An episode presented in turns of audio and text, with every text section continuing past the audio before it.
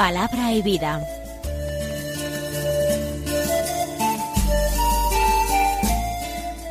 Con el padre Manuel Horta, desde Sevilla.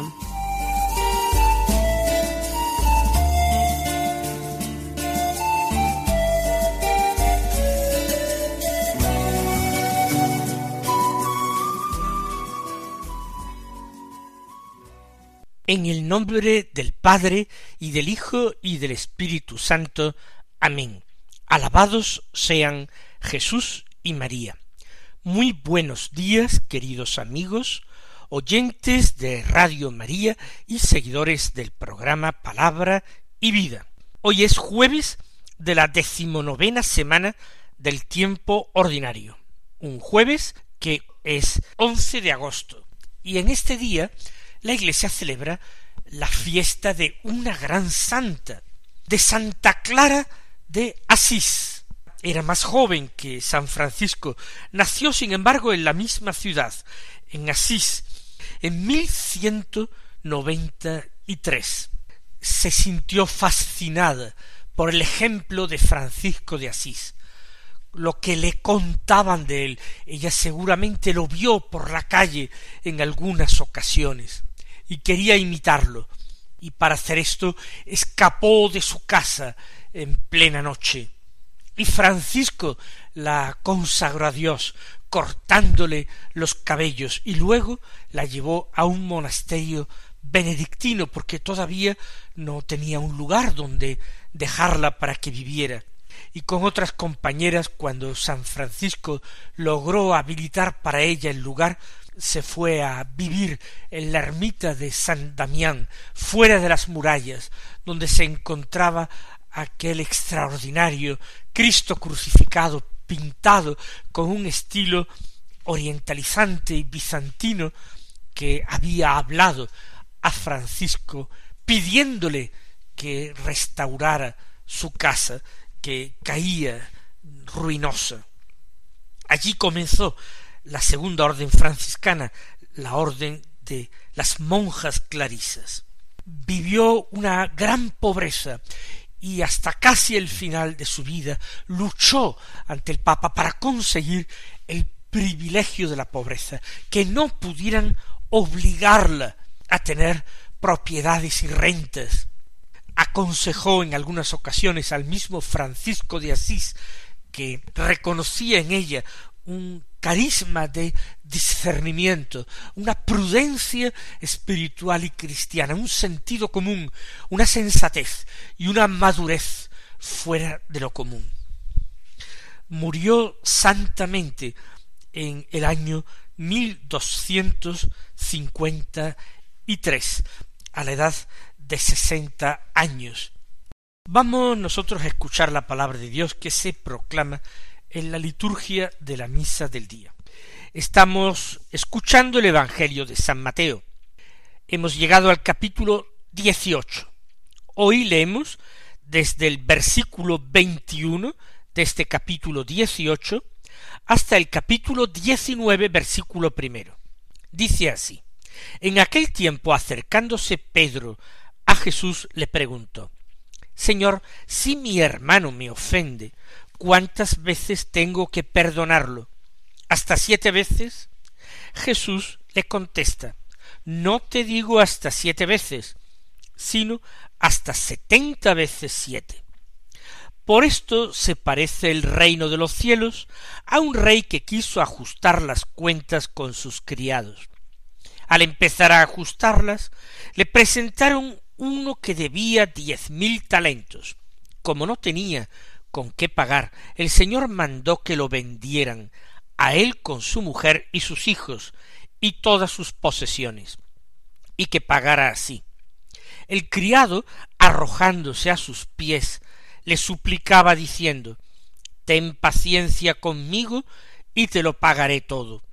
Se compadeció el señor de aquel criado y lo dejó marchar, perdonándole la deuda. Pero al salir el criado aquel encontró a uno de sus compañeros que le debía cien denarios, y agarrándolo lo estrangulaba diciendo Págame lo que me debes. El compañero, arrojándose a sus pies, le rogaba diciendo Ten paciencia conmigo y te lo pagaré. Pero él se negó y fue y lo metió en la cárcel hasta que pagara lo que debía. Sus compañeros, al ver lo ocurrido, quedaron consternados y fueron a contarle a su señor todo lo sucedido. Entonces el señor lo llamó y le dijo Siervo malvado, toda aquella deuda te la perdoné porque me lo rogaste. ¿No debías tú también tener compasión de tu compañero como yo tuve compasión de ti? Y el Señor, indignado, lo entregó a los verdugos hasta que pagara toda la deuda. Lo mismo hará con vosotros mi Padre Celestial si cada cual no perdona de corazón a su hermano. Cuando acabó Jesús estos discursos, partió de Galilea y vino a la región de Judea al otro lado del Jordán.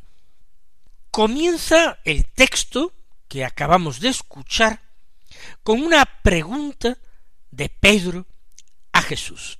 Pedro que se acerca al Señor con una pregunta, una pregunta acerca del perdón, de la frecuencia con que se debe otorgar. Parece claro que esta pregunta de Pedro viene motivada por la anterior enseñanza de Jesús, aquella que nosotros leíamos y meditábamos ayer. Si tu hermano peca contra ti, repréndelo, a solas. Si no te hace caso, llama a uno o a dos testigos.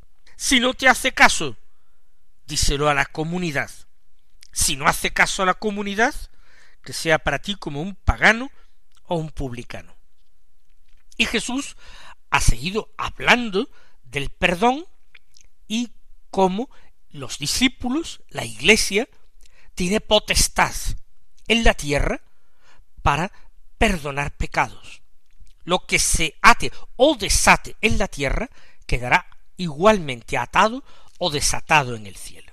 Si hay que reprender, incluso con testigos, decírselo a la comunidad, entonces ¿Qué quiere decir esto? ¿Que no tenemos que perdonar?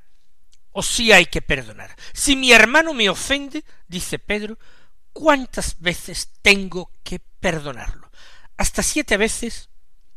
No entendamos de una manera demasiado simplista que Pedro está sugiriendo al Señor esa cifra de siete como una norma que habría que respetar en, al otorgar el perdón. Siete veces es muchas veces. Dar un amplio perdón, una plenitud de perdón. Pero Jesús le contesta sorprendentemente que eso no basta. No te digo hasta siete veces, sino hasta setenta veces siete. ¿Y esto qué quiere decir? Hay que perdonar siempre. Hay que perdonar siempre, aunque medicinalmente el hermano pueda quedar apartado por la comunidad durante un tiempo. Pero perdonar de corazón siempre las ofensas, no muchas, siete veces, sino siempre, setenta veces siete. Y el Señor fiel a su estilo, a su pedagogía, narra una parábola, una parábola larga, compleja y sin embargo no es tampoco tan difícil. El protagonista es un rey y el reino de los cielos se parece a esto. Esta situación no quiere decir que el reino de los cielos sea el reino sobre el que gobierne ese rey de la parábola, sino que el reino de los cielos, que es siempre relación con Dios, relación con Dios particular, especial, nada parecido a como los hombres se imaginan que debe ser, es parecido a las actitudes que se desprenden de la parábola. El rey quiere ajustar las cuentas con los criados. ¿Qué quiere decir ajustar? Pues quiere decir actuar en justicia, es decir, que la justicia presida las relaciones. Por tanto, las cuentas deben estar ajustadas, es decir, hechas, realizadas, entregadas según justicia. Y él quiere empezar a establecer la justicia con sus empleados a través de las obras de sus empleados, concretamente las cuentas que deben llevar sus criados. El primero que le presentan debía diez mil talentos. ¿Cómo ha podido llegar a acumularse una deuda de semejante monto, de semejante cuantía? Jesús está mostrando, señalando una cantidad verdaderamente inverosímil de dinero. En otras ocasiones he dicho que el talento es un lingote de oro o de plata de catorce kilos al menos de peso. Diez mil talentos es el presupuesto de, de un país o su producto interior bruto es una cantidad extraordinaria, imposible cisar, imposible robar semejante cantidad. Pero mm, sin que, sobre todo sin que se hubieran dado cuenta hasta ese momento. Como aquel hombre quiere hacer justicia, quiere ajustar con sus criados las cuentas que deben hacer, y este hombre no podía devolver semejante cantidad. El Señor mandó que lo vendieran a él con su mujer y sus hijos y todas sus posesiones y que pagara así. Es decir, todas sus posesiones, dinero y otros bienes no son suficientes a cubrir la deuda. Por eso se acude al expediente de vender como esclavos al deudor y después también a su mujer y a sus hijos. En definitiva, esas son también sus posesiones en el derecho de familia de la época.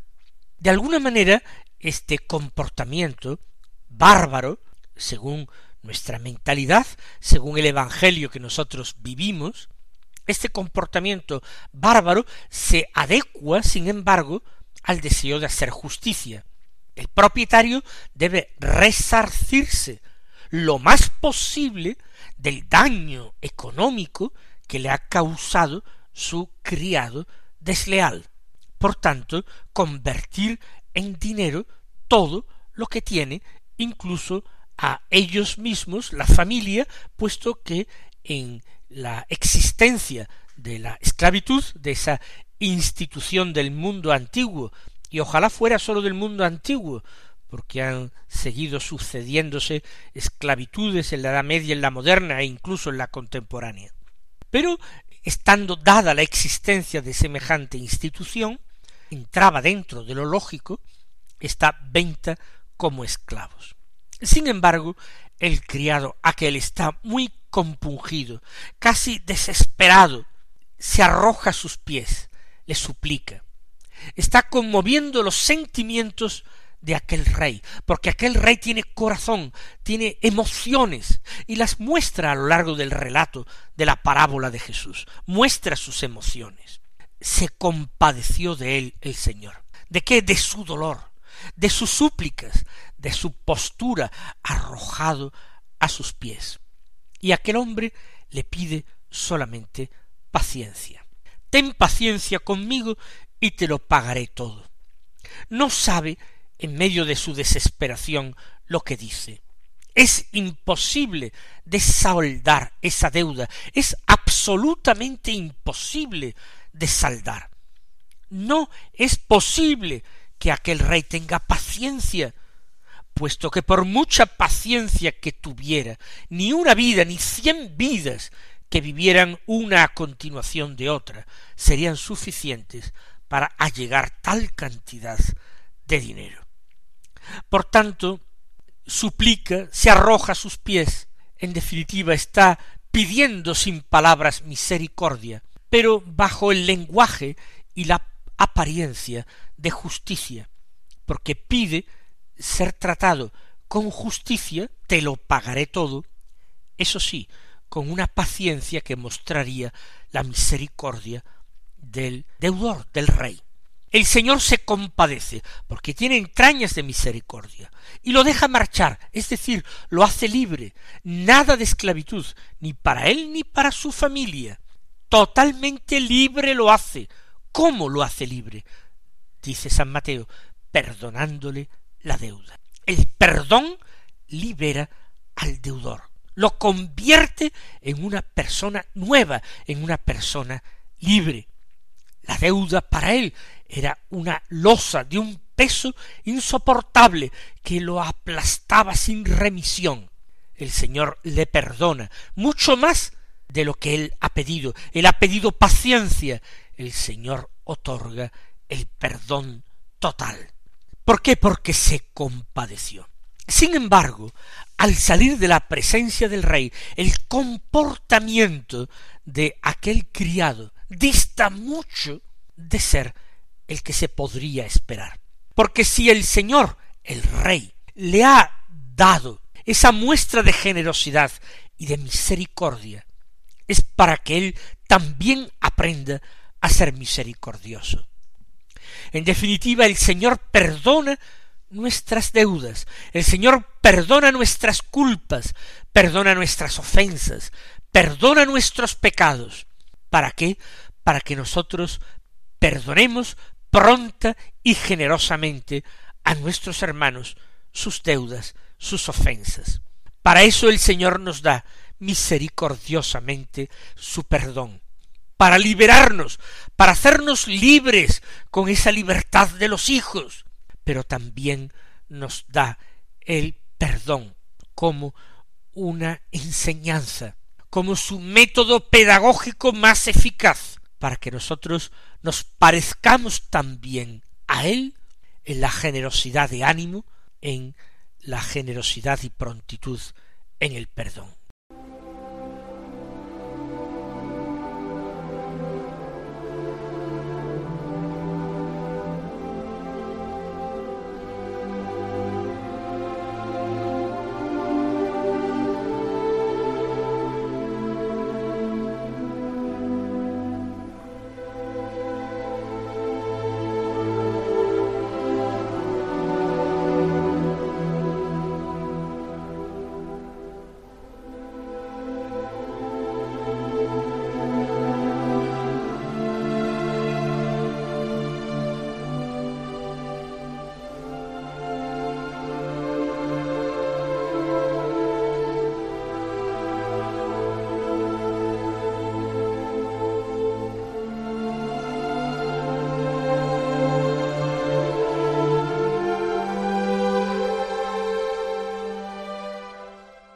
Veamos la escena que se desarrolla fuera de la presencia del rey cuando su criado deudor sale de su presencia perdonado, liberado.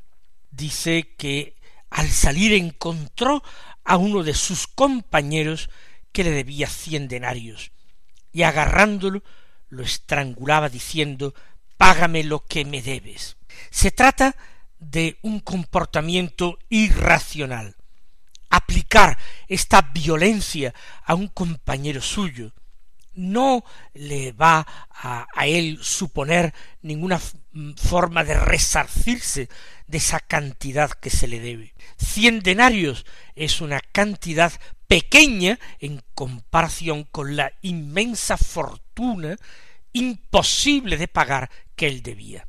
Lo suyo era verdaderamente imposible de pagar, mientras que la deuda del compañero hacia él era una cosa que muy verosímil y fácilmente podía ser pagada. Seguramente el hombre aquel que se encontraba tan desesperado frente a su señor no escuchó sus palabras. Él estaba aturrullado, preocupado solamente por conseguir ese aplazamiento, esa paciencia del Señor. Ten paciencia conmigo y te lo pagaré. Por eso, porque no ha escuchado que es totalmente libre, que ya no debe nada, absolutamente nada, por eso se pone a exigir por eso se pone a recaudar acá y allá lo que a él se le debe para poder afrontar una deuda que ya no existe, como acabamos de recordar. Ten paciencia conmigo y te lo pagaré, le dice su compañero, pero él se niega. Se niega no ya a darle perdón, que sería lo sensato, que sería lo justo en este caso, sino que se niega incluso a tener paciencia con él y a guardar un poco mientras su compañero puede eh, juntar esa cantidad de vida. Ni paciencia ni perdón, él que ha recibido tanta misericordia. Se negó y fue y lo metió en la cárcel hasta que pagara lo que debía. El señor del deudor implacable no amenazó con llevarlo a la cárcel, sino venderlo como esclavo. Y si se dan cuenta, es más lógico, y desde el punto de vista de la estricta justicia, es más adecuado. En la cárcel no podría satisfacérsele nunca la deuda. Sería un castigo aflictivo por el mal hecho, pero que lo condenaría para siempre a esa privación de libertad en la cárcel. Pero meter en la cárcel a alguien, meter al compañero en la cárcel, no le daba oportunidad a éste de recaudar el dinero necesario para saldar su deuda. Sus compañeros quedaron consternados. El rey tenía corazón y se emocionaba y se compadecía. Los compañeros también tienen corazón y quedan consternados, dolidos interiormente. Solamente el protagonista, el deudor implacable, parece que no tiene corazón, no tiene emociones, busca sólo su interés, y si se postra en tierra es por tratar de salvar la propia vida. Le contaron al Señor todo lo sucedido los otros siervos, y el Señor le llamó de nuevo y le dijo Siervo malvado, ya se emite un juicio que antes no ha emitido el Señor. Siervo malvado es ya juzgarlo y condenarlo. Aquella deuda te la perdoné, porque me rogaste, rogaste a mis pies, me suplicaste paciencia. ¿No debías tener tu compasión de tu compañero como yo tuve compasión de ti? Pues ahora todo recae sobre la cabeza de este deudor implacable. Lo mismo que él trata a su compañero es tratado. Por eso es entregado a los verdugos, igual que él había sido verdugo de su compañero, estrangulándolo. Ahora los verdugos le estrangularán a él, y él será arrojado a la cárcel. Cuando Jesús terminó esos discursos, partió de Galilea y fue hacia Judea. Se acerca Jesús a su destino, a Judea, donde iba a padecer y a morir por la salvación de los hombres. Él iba a pagar la deuda inmensa, impagable, que toda la humanidad tenía con Dios. Mis queridos hermanos, que el Señor os colme de bendiciones y hasta mañana, si Dios quiere.